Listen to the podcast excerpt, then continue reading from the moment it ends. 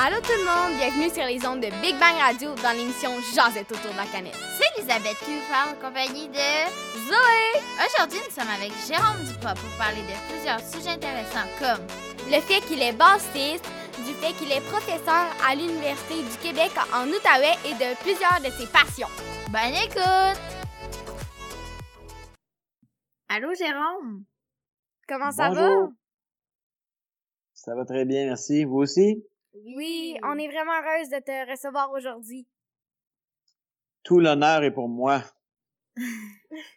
Dans le fond, aujourd'hui, euh, on est là pour te parler euh, beaucoup euh, de ton métier euh, en tant que euh, professeur au département des sciences naturelles euh, à l'Université euh, du Québec en Outaouais. Euh, si je me trompe pas, là, parce que je connais pas grand-chose euh, à ce métier-là. Puis, euh, c'est ça, on voudrait en apprendre plus. Puis, on va aussi te parler de euh, que tu es bassiste dans les Cowboys fringants. C'est bien parfait. Alors, notre première question, ce serait, ben, juste que tu nous parles euh, de, de ton autre métier que bassiste, donc professeur au département des sciences naturelles de l'Université au Québec en Outaouais. Fait qu'on aimerait ça savoir, c'est quoi ça, dans le fond? Oui, en fait, euh, ben, vous avez des professeurs, hein, donc c'est des gens qui, euh, qui vous enseignent euh, de la matière, des choses, puis on a des professeurs à l'école primaire, secondaire, au cégep et à l'université. Donc, euh, puis euh, c'est comme c'est comme au secondaire, hein, il y a des matières. Donc, euh, moi, j'ai étudié pendant longtemps en géographie. OK. Et euh, je suis donc géographe de formation. Puis euh, pour les géographes, là, ce qui nous intéresse, c'est de comprendre les relations entre l'être humain et son environnement. Donc, il y a des géographes qui regardent euh, euh, comment euh, euh, comment les plantes qu'on va mettre dans la terre euh, en agriculture euh, vont dépendre de- des, des- des pratiques qu'on euh, de, de récolte. Il y en a d'autres qui vont regarder euh, des, des environnements culturels. Donc moi, ce qui m'intéresse beaucoup, c'est euh, c'est l'environnement naturel, donc notre relation comme euh, comme être humain avec la nature. Donc, euh, vous avez entendu parler des changements climatiques, euh, de Oui. la disparition d'espèces, hein, de, de la biodiversité. Donc, moi, ça me touche beaucoup, ça. Ça, euh, ça me fait penser justement à mes, à mes enfants qui ont euh, 2, 4 et 7 ans. Puis, je me, ça m'inquiète beaucoup, le- cette, euh, cette crise environnementale. Donc, comme professeur euh, à l'université, ce qu'on fait, c'est qu'on fait de la recherche. Donc, moi, j'ai une équipe de, de chercheurs. On a des, des instruments euh, de mesure euh, des arbres, par exemple, ou euh, des, euh, des logiciels très poussés qu'on fait euh, qu'on fait tourner sur nos ordinateurs pour essayer de trouver des réponses à des questions qu'on se pose, notamment euh, relativement au, au changement climatique ou, ou à l'aménagement des, des forêts. Donc moi, je fais de la recherche, puis la recherche que je trouve, euh, avec aussi euh, ce que je vais chercher comme information qui est produite par d'autres chercheurs, ben, je l'enseigne dans mes cours. Donc, euh, moi, je donne des, euh, des cours à des étudiants de, de baccalauréat, de maîtrise, de doctorat. Puis euh, à chaque euh, à chaque niveau, ben, on essaie de voir, euh, de se poser des questions euh, de plus en plus précises. Donc, pour répondre rapidement à ta question, ce que je fais, c'est je fais de la recherche, je fais de l'enseignement et des fois aussi j'ai j'ai des petites tâches d'administration, de, de gestion de programme là, qui s'ajoutent à mon travail. Hein, c'est le fun, c'est, c'est, on te connaît beaucoup plus en tant que bassiste, fait que c'est le fun d'apprendre que tu fais plein d'autres choses, puis ça a l'air d'un métier super intéressant. Quelle est ta ville natale? Moi, je suis né euh, à l'hôpital de Saint-Hyacinthe. Euh, mais euh, quand j'étais plus jeune, mon, mon père, lui, travaillait sur les, les fermes laitières comme vétérinaire. Ah. Et on s'est beaucoup promené. Donc, euh, je suis né à Saint-Hyacinthe, mais déjà à deux ans, j'étais rendu à Joliette. Et euh, à l'âge de 12 ans, j'avais vécu dans 13 maisons. Alors, euh, c'est pour ça qu'aujourd'hui, quand avec la musique, je pars en tournée euh, en Europe, partout dans le Canada, je suis pas trop dépaysé parce que je suis habitué à bouger beaucoup. Mais euh, donc, je suis né, je suis né à Saint-Hyacinthe, mais euh, euh, je me suis posé, disons, euh, plutôt vers la, la fin de mon primaire, là, dans la dans la banlieue de Montréal, dans la région de, de Lanaudière, là, à l'Assomption. Donc, euh, l'Assomption, fin du primaire, jusqu'à mon cégep, j'habitais là. Puis, euh, j'habite à Montréal euh, depuis le début de mes études universitaires en l'an 2000. Euh, puis qu'est-ce qui t'a apporté à aller à l'Université euh, du Québec en Outaouais? Euh, ben en fait moi là c'est euh, j'ai toujours été très euh, curieux. J'ai j'aimais pas les devoirs j'aimais pas les leçons mais j'aimais l'école. Alors j'ai toujours j'ai toujours aimé ça être avec des amis puis apprendre des choses. Fait que pour moi c'était naturel après le secondaire d'aller au cégep. Puis après le cégep j'ai eu des, des, bons professeurs en, chimie puis en biologie. J'ai eu envie de, de poursuivre ces études là puis euh, donc, j'ai jamais eu trop trop de, de plans de carrière. J'étais plus poussé par la curiosité. Puis donc, ça m'a amené à faire des études de doctorat parce que je voulais comprendre comment euh, l'être humain avait un impact sur la nature. Puis je voulais participer à essayer de trouver des solutions environnementales. Puis euh, quand j'ai eu mon doctorat, ben, je me suis demandé quel, quel métier je pourrais faire avec ça. Puis j'ai eu envie de, de continuer à faire de la recherche, continuer à développer ma curiosité, mais aussi d'enseigner, donc de partager ça avec des plus jeunes, puis de, de les accompagner dans, dans les projets qu'ils ont. Fait pour moi, c'est vraiment très valorisant de d'avoir la chance aujourd'hui de d'avoir une équipe qui avec moi, on se pose des, des questions, on trouve des réponses, puis de collaborer avec des... Euh, moi, j'ai 41 ans, puis je travaille avec des gens qui ont entre en 18 et 30 ans, fait que ça me ça me garde connecté avec une génération plus jeune, puis j'aime vraiment beaucoup ça, ce travail d'équipe. Et c'est le fun que tu travailles dans un métier auquel tu te sens bien. est-ce que tu as une plus grande peur? Dans le fond, dans la vie de tous les jours, est-ce que tu as, une peur qui t'empêcherait de faire des choses?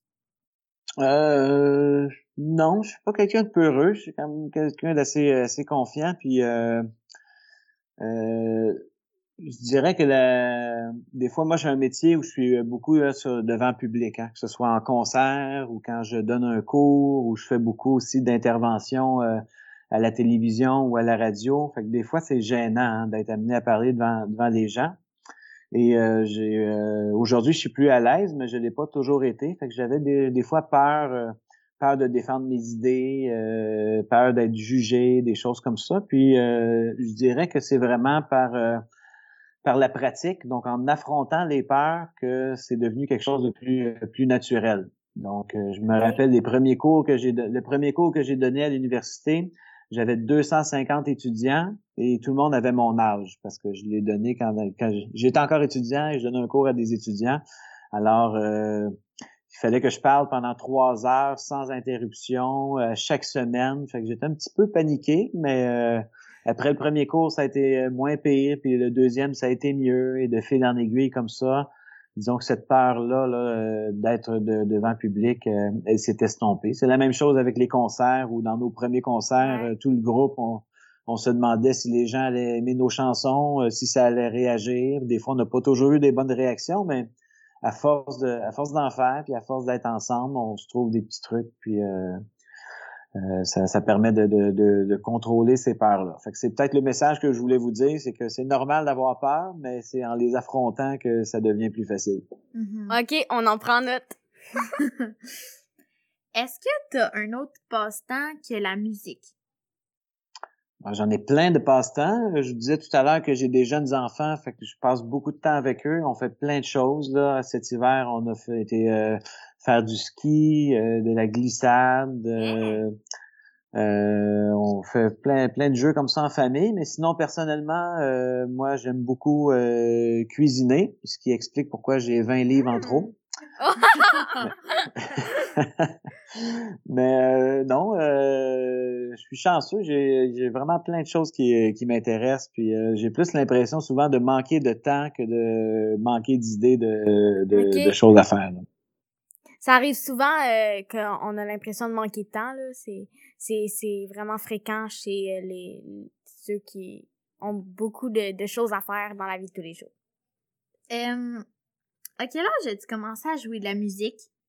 Euh, à l'âge de 4 ans, euh, mes parents, mes, ma mère joue un petit peu de piano, puis mon père euh, est un contrebassiste, je dirais amateur, semi-professionnel, parce que dans le fond, son métier, ça a été, il est à la retraite aujourd'hui, mais son métier, ça a été vétérinaire. Mais il a eu vraiment une, une très belle carrière en musique. Hein. Il a fondé le groupe La Bottine Souriante, qui est un groupe de musique folklorique. Il a fait plein, plein de musique. Fait que j'ai baigné un petit peu dans cet univers-là. il y avait toujours plein de musiciens à la maison. Puis à quatre ans, ils m'ont invité, euh, ben, invitation un peu forcée, mais c'était important pour eux qu'on joue de la musique. Fait que j'ai joué du violon de 4 à 6 ans et j'ai vraiment détesté ça parce que moi j'avais envie j'avais envie de faire des Legos, j'avais envie de faire du vélo, de jouer dehors avec des amis, puis quand il fallait que je pratique une heure par jour, ben disons que c'était pas mon euh, mon envie première. Fait que euh, au bout de trois ans où mes parents ont dû se battre avec moi pour que je pratique, ben j'ai abandonné. Puis j'ai recommencé à l'âge de 16 ans avec la basse électrique où là, c'était beaucoup plus proche de ce que je suis comme personne, c'est-à-dire de, de voir la musique comme un jeu, de voir la musique comme quelque chose qu'on fait en gang, en, avec d'autres. Puis là, c'était à l'école secondaire, j'étais en secondaire euh, 3 ou 4, puis je voyais qu'il y avait des groupes qui se formaient, certains jouaient de la batterie, d'autres de la guitare. Personne jouait de la basse. Euh, mon père jouait de la, de la, contrebasse, fait que je me suis dit, tiens, si je joue de la basse, je vais être dans plein de groupes en même temps, puis en plus, je vais avoir un professeur à la maison. Donc, je dirais que ma, ma vraie vie de musicien, elle a commencé en secondaire 3 ou 4, euh, par la basse et la batterie aussi que j'ai commencé en même temps. Puis, euh, j'ai euh, pas eu vraiment de cours, mis à part les quelques conseils que mon père m'a donnés. J'ai appris en, jouant avec des amis, en, en, écoutant des albums, puis en essayant de, de, de les, euh, de les euh, recopier, les rejouer. Là. Mais qu'est-ce qui t'a apporté, on, tu en as un peu parlé, là, mais à faire de la guitare basse? Oui, ben c'est euh, c'était un peu l'opportunité. En fait, l'instrument que je voulais vraiment faire, c'était la batterie, mais euh, ça a été assez rapidement que ma mère m'a dit qu'il en était pas question. parce qu'on sait que la batterie, ça fait beaucoup de bruit, puis j'ai un frère et une sœur, puis c'est dérangeant. Mais finalement, j'ai j'ai tenu bon, puis l'année suivante, j'ai quand même eu une batterie à la maison, puis on s'est organisé à, à faire des horaires qui étaient pas trop euh, dérangeants. Mais donc la, la base, c'est parce que oui, mon père en jouait, mais aussi parce que tous mes amis euh, choisissaient soit la guitare ou la batterie. Donc moi, en jouant de la basse, euh, je devenais automatiquement la, perle rare pour tous les groupes qui se formaient à l'école. Ouais, c'est cool. comment votre groupe, les Cowboys fringants, s'est formé? en fait, on vient tous de la, même région, hein, Repentigny, l'Assomption, c'est la banlieue de Montréal. Puis on est, on, a un écart d'âge de 5 ans mais on se connaît tous de façon, on se connaissait tous de façon directe ou indirecte. Là. Euh, puis euh, donc Carl et Jean-François, eux étaient dans la même équipe de hockey, ils avaient commencé à jouer un petit peu de musique ensemble. Euh, Marianique travaillait avec Jean-François, donc elle a commencé à faire un petit peu de musique avec eux. Moi, je jouais au hockey avec le frère de Marianique, donc j'étais souvent chez elle. Donc un petit peu par un concours de circonstances, on a été appelé à euh, c'était très, très rudimentaire à l'époque. On connaissait quelques accords sur nos instruments, puis on, faisait de la musique pour s'amuser, puis on, on a comme commencé à composer quelques chansons, puis euh, on a regardé dans notre région, il y avait des concours, des concours amateurs là, dans un bar du coin, dans une salle de spectacle. Là, euh, disait ben, bienvenue à ceux qui commencent à faire de la musique, puis venez nous jouer, venez nous jouer vos chansons. Fait qu'on a commencé à faire des petits concours, puis vraiment étape par étape. Là, on a on a composé plus de chansons, on a ramassé des sous, nos parents, nos amis nous ont donné des sous pour qu'on enregistre un premier album. Et euh, je dirais que ça a pris comme euh, 6-7 ans avant qu'on ait euh, euh, la chance de faire un premier vrai album avec une équipe. Là. Fait que pendant 6-7 ans, on s'est promené dans notre région à faire des petits concerts devant nos amis et tout ça. Fait que ça, c'est quelque chose à garder en tête quand on veut lancer un projet, que ce soit en musique, en art, quoi que ce soit, il faut être persévérant, puis des fois ça prend du temps, mais quand on s'y accroche, euh, bien ça finit, euh, il finit par avoir des débouchés puis des opportunités. Ouais, vraiment, je suis d'accord avec toi. euh, pourquoi vous avez choisi d'appeler ça les cowboys fringants? Euh, ben en fait, euh, dans notre dans notre village, il y avait un groupe qui s'appelait les Oiseaux fringants ça nous faisait vraiment rire parce qu'on se disait quel nom nono, quel nom euh, original. Je suis d'accord. Puis euh, quand on a commencé à écrire des chansons, c'est Carl et Jean-François qui écrivaient les premières chansons. Ils ont essayé de faire des chansons un petit peu sérieuses, là, des chansons d'amour. Puis finalement, c'était vraiment pas bon. Fait qu'ils se sont dit, ce serait plus simple, ce serait plus simple de faire des chansons rigolote. Puis euh, là, ils se sont dit, pourquoi on serait pas comme euh, des, chansons country? Puis on dit, ben tiens, on va s'appeler les Cowboys. Puis là, ils ont pensé à l'autre groupe qui s'appelait les Oiseaux fringants. Puis on dit, bon, ben, on va s'appeler les Cowboys fringants. Et euh, on, s'appelle comme ça depuis 25 ans. C'est un nom un peu bizarre, mais avec le temps, on s'y est habitué. Puis c'est vraiment un, un, bon nom parce que quand on parle de votre groupe, on sait, tu sais, c'est les Cowboys fringants. On se dit pas, ah, c'est quoi donc le nom de ce groupe-là, tu sais? On s'en souvient parce qu'il n'y en a pas d'autres comme ça. Ah ouais, pour être original, ça l'est. Est-ce que votre groupe est composé des mêmes membres que du début du début de votre groupe? Ou il y en a qui euh. ont arrêté, repris? Ouais, on a, ben en fait, comme je vous disais, ça a commencé avec euh, Carl et Jean-François. Quelques mois plus tard, il y a eu Marie-Annick qui s'est joint au groupe. Moi, euh, quelques mois plus tard aussi. Puis après ça, euh, il y a eu Dominique Le, Lebeau qui, s'est joint à la première version du groupe. Là. Fait je dirais que 1995-1996, on a formé le groupe. On était cinq. et puis Dominique est parti, lui, en 2007. Donc, il a été dix ans avec nous. Euh, notre batteur. Puis après ça, il a eu envie de poursuivre ses projets euh, solo, de faire ses propres euh, ses propres albums. Donc, on s'est retrouvés les quatre ensemble. Puis on est toujours les quatre encore aujourd'hui. Mais ce qu'on fait, c'est que quand on enregistre un album ou quand on est sur scène, on a toujours des musiciens invités. Fait par exemple, quand on est en tournée, quand on va faire des concerts, on est sept. Fait qu'on travaille avec euh, un musicien euh, invité à la batterie, un trompettiste, un guitariste. En studio, des fois, ils peuvent avoir 15 musiciens différents qui viennent jouer. Ce sont pas des hmm. membres officiels du groupe, mais c'est des euh, c'est des invités qu'on se permet de d'inviter à, à, venir jouer avec nous sur des albums. OK. puis vous et votre groupe en ben très récemment vous avez gagné euh, euh, 5 Félix au gagnant de la disque, euh, au gagnant, au euh, gala. Gala, c'est ça, c'est ça que je cherchais. Euh, vous avez gagné la chanson de l'année euh, pour l'Amérique qui pleure, l'album de l'année rock, donc les Antipodes, l'album de l'année, donc le meilleur vendeur, vidéoclip de l'année, l'Amérique qui pleure. Euh, fait que tous ces prix-là, c'est vraiment euh, beaucoup, là. Comment vous vous êtes senti en sachant que, ben, vous aviez gagné plein, plein de prix, puis, tu sais, il y a pas juste ces prix-là, là, il y en a plein d'autres euh, face aux autres années. Comment vous réagissez quand vous gagnez un prix?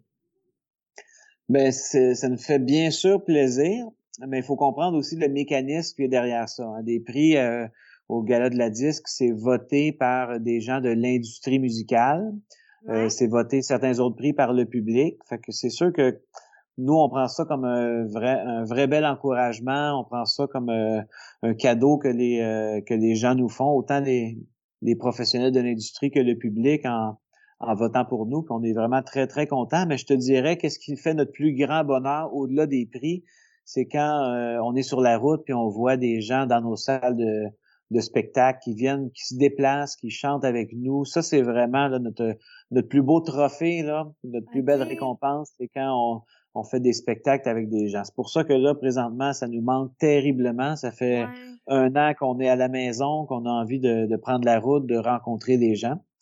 Fait que ça, c'est notre plus belle récompense, mais c'est sûr que des prix, euh, ça se prend toujours bien et c'est flatteur, puis on, on est reconnaissant des, des gens qui nous supportent. Combien d'albums, toi et ton groupe, avez-vous sorti? On a fait euh, 10 albums de chansons originales. Donc ça, ça veut dire euh, des, chansons qu'on a composées, qu'on a enregistrées pour une première fois, mais euh, on a fait aussi beaucoup d'albums en spectacle. Je pense qu'on en a cinq albums qu'on a enregistrés au Zénith de Paris, au Grand Théâtre de Québec, au Centre Bell. donc on a dix albums. Il y en a, oui, il y en a un autre qui sort le 12 mars. Donc là, nous on se parle, c'est c'est on est on est le 9, oui, donc ça, ça sort dans trois jours. Puis en fait, c'est un petit peu rigolo parce que pendant la pandémie, on s'est ennuyé, on n'avait pas de, spectacle à faire, fait qu'on se cherchait des activités de groupe, puis on s'est dit, tiens, on va enregistrer toutes les chansons qu'on a laissées de côté depuis 25 ans. Parce que quand on arrive pour faire un album, euh, ben parfois on compose 15 chansons, mais on en enregistre juste 12 pour l'album. Fait qu'il en reste 3. Puis sur les 10 albums qu'on a faits, finalement, il était resté un total de 26 chansons qui n'avaient jamais été enregistrées. Alors, on s'est dit, ben pourquoi pas se désennuyer, puis en même temps faire un petit cadeau à notre public. On va enregistrer toutes les chansons oubliées des 25 dernières années. Donc, euh, c'est ça qui va qui va paraître là euh, dans les prochains jours. Wow! Donc, ça va être un onzième album. On va être à l'affût de la sortie de cet album-là. Est-ce que tu as une chanson préférée?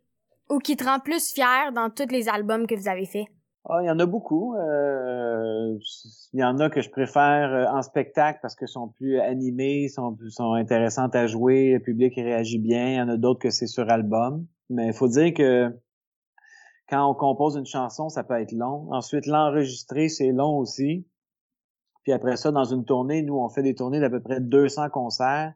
Fait que la chanson, on, l'a jouée et on l'a rejouée. Fait que moi, quand on a enregistré la chanson, je ne réécoute plus jamais ce qu'on fait. Fait que je peux pas te dire qu'à la maison, hein? euh, j'écoute euh, j'écoute nos albums. On, on, les joue tellement que j'ai envie d'écouter d'autres musiques. Mais euh, je te dirais qu'à l'heure actuelle, une chanson dont je suis bien fier, c'est l'Amérique pleure parce que je trouve que son message résonne vraiment bien là, dans dans l'année, ben, le deux ans un peu bizarroïde qu'on a vécu. On se pose beaucoup de questions, autant comme individu, comme famille, comme société. Puis je trouve qu'il y a plein de messages dans cette chanson-là qui nous amènent euh, à réfléchir. Ouais, moi, genre, je sais pas pourquoi, mais je me demande, euh, est-ce que les autres membres de ton groupe, eux, ils écoutent euh, votre propre musique ou c'est comme un deal que vous êtes fait, nous, on écoute d'autres genres de musique?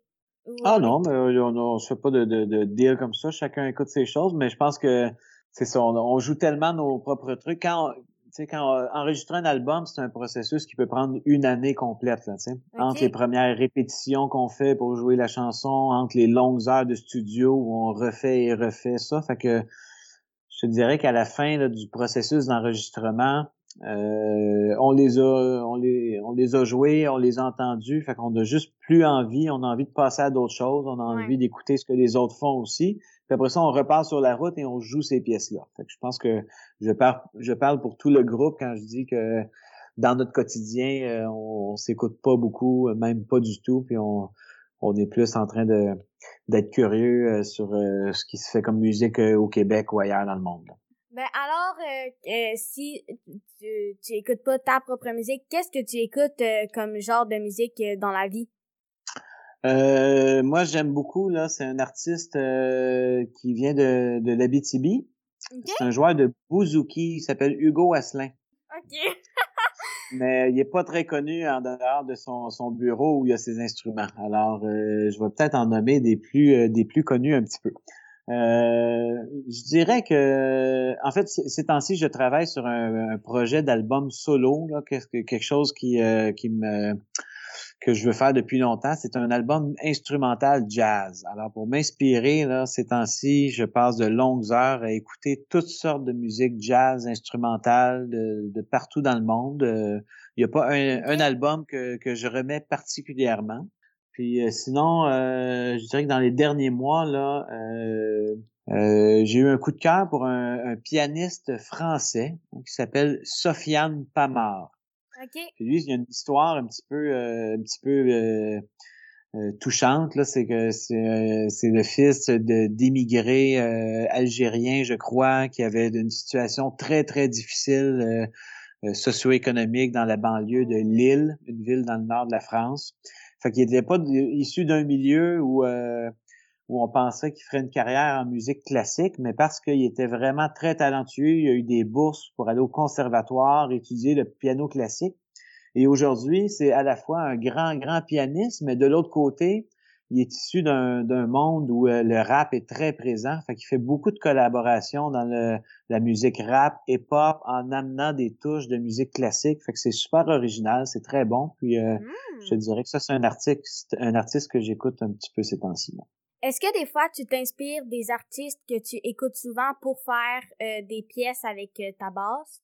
Euh, oui, c'est en fait la basse, hein, ça a un rôle plus d'accompagnement. Tu sais, c'est rythmique, c'est un peu comme la, batterie. Ouais. Mm-hmm. Donc c'est pas euh, pas très facile de composer avec une, une basse. Moi, je vais plus prendre la guitare ou un piano pour pour essayer d'être dans une structure de, de, de composition. Mais oui, nous, on dit un peu à la blague dans notre milieu que les Beatles ont tout fait.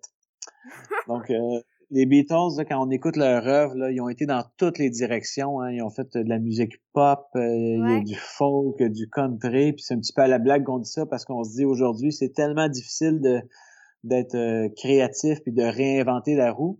Alors, je pense que c'est tout à fait correct de, de, de s'inspirer d'influences marquantes, de d'écouter beaucoup de choses qu'on aime, puis à partir de là, de, de, partir d'influence, puis d'essayer de mettre ces choses-là à, notre propre sauce. C'est comme quelqu'un qui, qui veut apprendre à faire de la peinture ou à être un grand dessinateur. Du jour au lendemain, on commence pas à en, dessinant de grandes œuvres. Hein. On fait nos gammes en, apprenant la technique de peinture, de crayon, puis ensuite, une bonne façon d'apprendre, c'est de c'est de copier, de redessiner, de repeinturer des œuvres marquantes. C'est comme ça qu'on comprend un peu comment l'art est fait, que ce soit en, musique ou en art euh, pictural. Donc, euh, ça, c'est tout aussi vrai pour des musiciens euh, plus professionnel. On écoute plein de choses qui se font, puis on essaie de voir quelles sont les, tendances, puis de s'inspirer des bonnes idées pour les amener dans notre cours. dans chaque épisode, on a la question du prof. En fait, notre professeur Pierre nous a donné une question euh, qu'elle voudrait qu'on pose à sa place. Fait que là, nous allons euh, poser la question du prof qui est, en fait, quel est le message que vous voulez transmettre avec votre musique? Ben, il n'y a pas un message. Euh, euh, je pense que la musique, ça, ça touche le cœur. Hein. Donc, euh, tout le monde peut recevoir ça à sa propre manière. Donc, nous, on essaie de faire des de, de la musique qui va qui va amener des gens à, à ressentir des émotions. Donc, pour nous, c'est ça l'important. On, on dit un, là encore un peu à la blague qu'on est des marchands de bonheur, c'est-à-dire que on n'est pas des docteurs qui sauvent des vies en opérant. On n'est pas, euh, on n'est pas des comptables qui aident les gens à faire leurs impôts. Nous, ce qu'on fait, c'est qu'on fait de la musique, puis on fait des concerts pour amener un petit peu de joie dans la vie des gens. Donc, euh, nous, ce qu'on veut, c'est euh, d'amener les gens à vivre plein d'émotions, à passer du bon temps quand ils viennent voir un spectacle. Et des fois, si par nos paroles, on est capable de faire réfléchir un petit peu, ben on s'adressera, oui, au cœur, mais un peu à la tête aussi. Est-ce que c'est difficile de concilier la vie professionnelle, la vie familiale, quand on fait partie d'un groupe de musique? Euh, oui, c'est euh, c'est parfois euh, difficile parce que c'est un métier qui nous demande d'être souvent parti loin de la maison pour faire des concerts.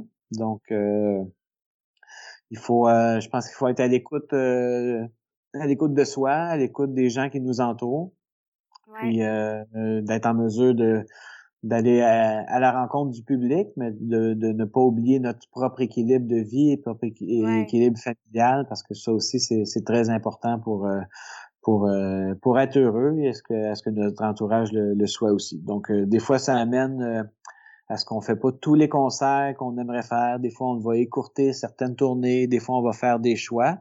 Mais disons, sur le long terme, c'est quelque chose qui est, qui est beaucoup plus durable. Ouais, je suis d'accord.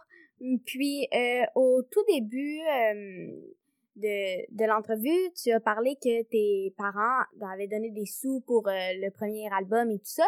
Est-ce que, ben dans le fond, j'imagine, mais tes parents te soutenaient avec ce travail-là plus jeune? Oui, mais moi j'ai toujours, tu sais, c'est devenu un métier plus tard la musique. Moi j'ai toujours continué de d'aller à l'école, faire mes études. je pense que mes parents était content que je poursuive dans une voie plus traditionnelle, disons, que j'apprenne un métier. Mais euh, je pense que si j'avais fait le choix euh, plus jeune d'aller complètement en art, j'aurais reçu un, soutien aussi, euh, aussi total. Puis, penses-tu que si ton père n'était pas contrebassiste et ta mère ne jouait pas un peu de piano, tu te serais moins mis dans la tête que la musique, tu sais, ça peut devenir un métier et tout ça? Ou la musique c'est le fun, est-ce que tu penses que tu t'aurais plus allé vers le métier que tu fais présentement? Tu te serais moins approché de la musique? Ah, c'est difficile à dire, mais une chose que j'ai apprise avec l'expérience, c'est que quand on est ado, on veut être vraiment différent de nos parents, puis on veut faire euh, on veut faire notre propre chemin, mais quand on vieillit en âge, on se rend compte que finalement euh, euh, des fois on est dans les mêmes traces, hein. puis ça c'est tout à fait normal parce que euh, on reproduit, on s'intéresse à ce que ce qu'on découvre, ce qui nous entoure. Donc, euh, puis moi, c'est comme parent, je trouve ça important justement de de faire connaître à mes enfants des choses qui m'intéressent, que je pense euh, importantes. Donc, je parlais tantôt qu'on fait plein d'activités en nature, plein air avec avec les enfants. On s'en va, on va souvent visiter des des terres agricoles, on va sur des fermes parce que pour moi ça aussi c'est important. La musique c'est la même chose. Donc on, on sait, il n'y a pas de recette unique, de recette gagnante, mais euh, je pense que autant comme enfant comme parent, on se fait euh, on se fait apprendre mutuellement. Donc euh, c'est sûr qu'ayant baigné dans un univers de musique, ça a certainement favorisé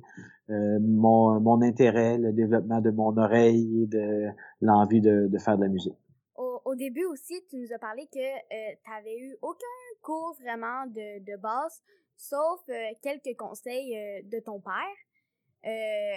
quel genre de conseils il te donnait? ben, il me, me, suggérait des choses à pratiquer, là, des fois techniques ou de la, de la musique à écouter. des fois, j'arrivais avec une chanson de mon groupe, puis on jouait de la, musique ensemble pour trouver une, hmm. une partition qui, qui, était, qui était intéressante. Là.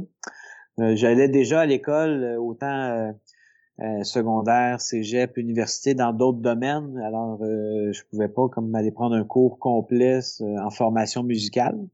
Mais quelqu'un qui voudrait se dédier à la musique, c'est sûr qu'il y a aussi des, des programmes pour apprendre qui sont qui sont tout à fait pertinents. Moi, ça m'a demandé de de, me, de passer beaucoup de temps personnellement. Là. Il y a, pour, euh, pour apprendre ça par moi-même. Il y a des, des, jours où je reste enfermé de 5, 6, 7, 8 heures là, dans ma chambre avec mon instrument pour, euh, pour apprendre ça, apprendre à déchiffrer la musique. Donc, euh, peut-être que j'aurais bénéficié de, de, quelques petits cours, effectivement. euh, puis, nous, c'est pas mal tout pour les questions qu'on voulait te poser aujourd'hui. Donc, merci beaucoup d'avoir accepté de faire une entrevue avec nous. Euh, on a vraiment aimé euh, être euh, avec toi aujourd'hui. On a appris plein de choses sur la base et, sur ton métier de prof. Alors, merci beaucoup. Ben, merci à vous deux. Puis j'ai bien hâte d'aller vous visiter là, dans le cadre d'une prochaine tournée quand on, aura la chance de pouvoir reprendre la route. Oui, ce serait vraiment le fun. OK, salut les filles. Bye. Bye bye.